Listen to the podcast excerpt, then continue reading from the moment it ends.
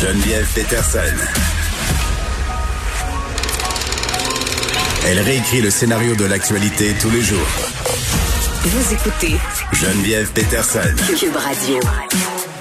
Bon, il y en a un qui essaye sans arrêt de le réécrire, le scénario de l'actualité, et c'est Alexis Cossette-Trudel. On se parlait euh, récemment que sa page euh, Facebook, pas celle euh, celle d'Alexis, mais la page qu'il administrait, Radio-Québec, a été fermée par Facebook. Et là, YouTube emboîte le pas, fermé plusieurs pages d'utilisateurs pour avoir enfreint des politiques en matière de désinformation. Et sans une grande surprise, celle de Monsieur Cossette-Trudel, Radio-Québec, a été fermée à son tour. J'en parle avec Martin Geoffroy, directeur du Centre d'expertise et de formation sur les les intégrismes religieux, les idéologies politiques et la radicalisation, le CFIR, hein, c'est ce qu'on utilisera parce que c'est long.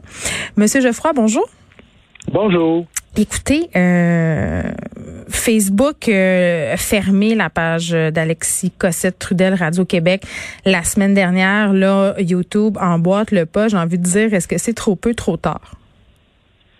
C'est peut-être trop peu, trop tard. Puis aussi, la question qu'il faudrait se poser, c'est qu'on fait un peu un exemple d'Alexis Cossette-Trudel, alors qu'il y en a bien d'autres pages de ce type-là euh, qui enfreignent les règles.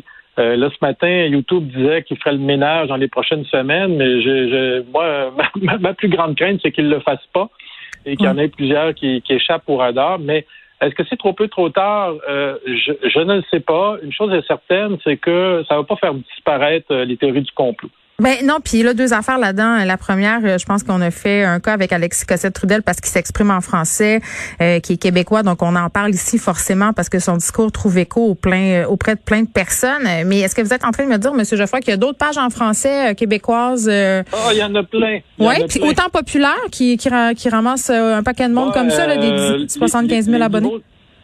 Ben, les niveaux de popularité peuvent varier, hmm. mais, mais dites-vous une chose, c'est que si, mettons, on coupe seulement la page la plus populaire, ben peut-être que les autres moins populaires vont, vont euh, euh, boucher le trou puis reprendre en popularité. Fait que ça change pas grand-chose en bout de ligne. Hmm.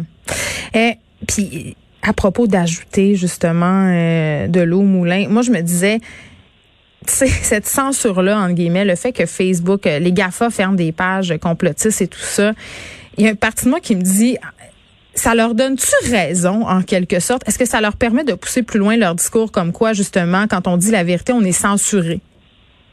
Ben, ça leur permet de faire ce qu'on appelle dans le jargon une prophétie autoréalisatrice.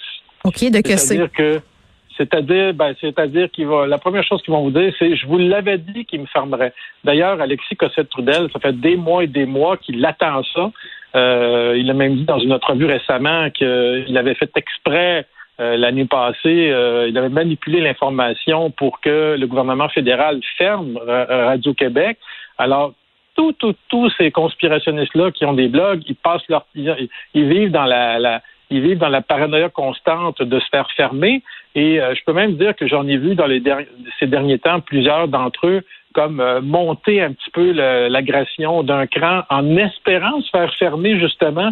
ils deviennent comme des euh, martyrs de la liberté d'expression. Exactement. Ils deviennent comme des martyrs de la liberté d'expression.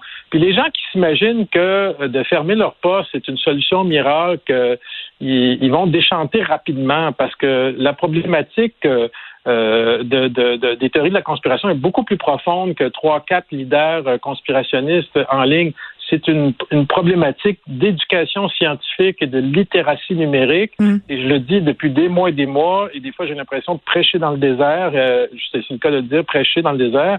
euh, on a une problématique au niveau de l'enseignant, l'enseignement, puis moi je le sais parce que je suis enseignant au Québec, où les jeunes font pas la différence entre une source scientifique viable et euh, un blog.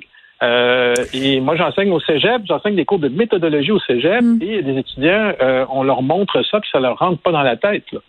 En même temps, euh, je me dis, étant donné qu'on a garoché la religion un peu en dehors de l'espace public, les gens euh, peut-être se cherchent des, des leaders euh, charismatiques, des choses en, en lesquelles croire. Puis bon, je disais sur Twitter, je découvrais qu'Alexis Cossette-Trudel avait étudié en sciences des religions comme moi, comme vous, en sociologie, donc l'étude objective des religions. Puis je me dis, est-ce que en quelque part, on n'a pas ici un, un, exemple parfait justement d'un déplacement du sacré? Là? Je me disais, est-ce qu'on est en train de se servir dire du côté de M. Cossette Trudel de ce qu'il a appris en apprenant les mécanismes justement derrière le religieux, en étudiant les mécanismes derrière le déplacement du sacré. Il peut les appliquer à son propre discours. Les gens sont friands de ça. Ça opère exactement de la même façon. Il est en train de devenir en quelque part une espèce de gourou néo. les gens le suivent. Là.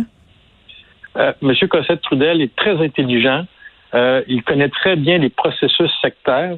Ben, euh, moi, j'étudie les sectes depuis plus de 20 ans et ce qu'on voit à l'œuvre là-dedans, c'est un processus sectaire, c'est-à-dire où on a des leaders charismatiques qui sont écoutés non pas pour nécessairement la rationalité de leurs arguments, parce qu'il y en a plus ou moins, c'est pour leur charisme. et pour les complotistes, ce qui est le plus important, en fait, c'est hmm. même pas les faits. J'ai déjà vu des complotistes, moi, dans des entrevues, me dire que les faits les importaient peu. C'est est-ce que le récit est intéressant pour Ça marche, ça fonctionne. Ben, ça fonctionne très bien. Et donc, qu'est-ce que M. Cossette-Trudel il, donne aux gens, c'est un récit avec un, quelqu'un qui est charismatique, qui est intelligent, euh, qui peuvent suivre et qui vient, comme vous le dites, un peu euh, boucher un trou euh, qu'auparavant la religion, la religion, en fait, occupait. Ça, c'est clair. Puis des explications simples aussi à une problématique excessivement complexe, la pandémie mondiale.